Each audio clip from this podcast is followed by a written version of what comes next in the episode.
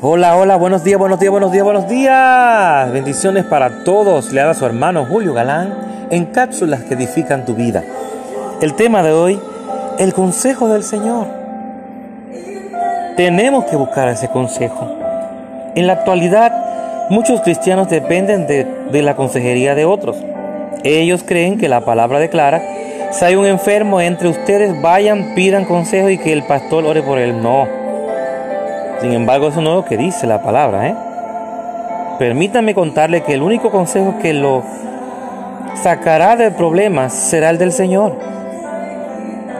¿Mm? Este relato de unos hermanos maravillosos, dos ministros de Dios, los, los esposos Copland, Kenneth y yo sabemos por experiencia, por ejemplo, hace unos años este ministerio enfrentó serios problemas financieros, debíamos millones de dólares y sin importar nuestros grandes esfuerzos, simplemente no encontrábamos la manera de saldar la deuda. Yo también puedo dar testimonio de eso. Varias veces el Señor me ha librado de deudas. No comparada a, los esposos Copland, pero sí me libró. Nuestro Dios es maravilloso. Entonces Kenneth comenzó a buscar la sabiduría de Dios. En oración preguntó, Señor, ¿cuál es el verdadero problema? Luego cayó... Y yo me callé y escuché el consejo del Señor y, y ciertamente lo recibió. Dios le manifestó dar el 10% de los primeros ingresos netos del ministerio.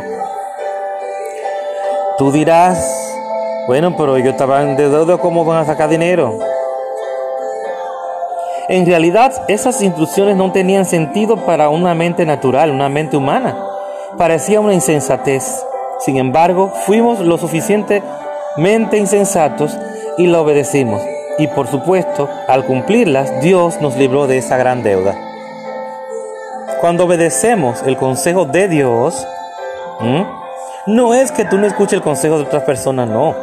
Tú puedes escucharlo, porque Dios usa a otros vasos, a los propios hombres, nos usa unos con otros para bendecirnos y para darnos palabra. Pero cuando Dios mismo es que te dice, ven a mi presencia, yo quiero hablarte, ven con ese problema,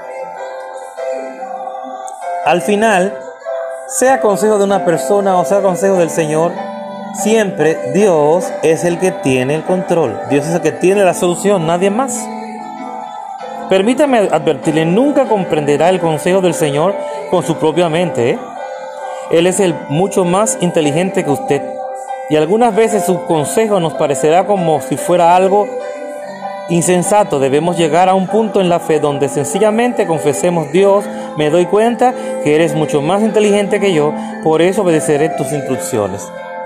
Eso es así definitivamente. Recuerde que Dios no irrumpirá en su vida con su sabiduría. Jesús esperará que usted se vuelva a Él y lo busque. Si usted le da permiso al Señor, el Señor es un caballero, el Señor no obliga a nadie. Es si tú quieres. Que busque a Él y lo busque. Usted debe actuar según Salmo 34.4. Busqué a Jehová y Él me oyó y me libró de todos mis temores. Esa canción que está en el fondo es el Salmo 34. 4. Y declara conmigo, yo busqué al Señor y Él me escucha. El Señor me libra de todos mis temores. Salmo 34, 4. Dios te bendiga, Dios te bendice más. Tu hermano Julio Galán en cápsulas que edifican tu vida. Dios te bendiga más.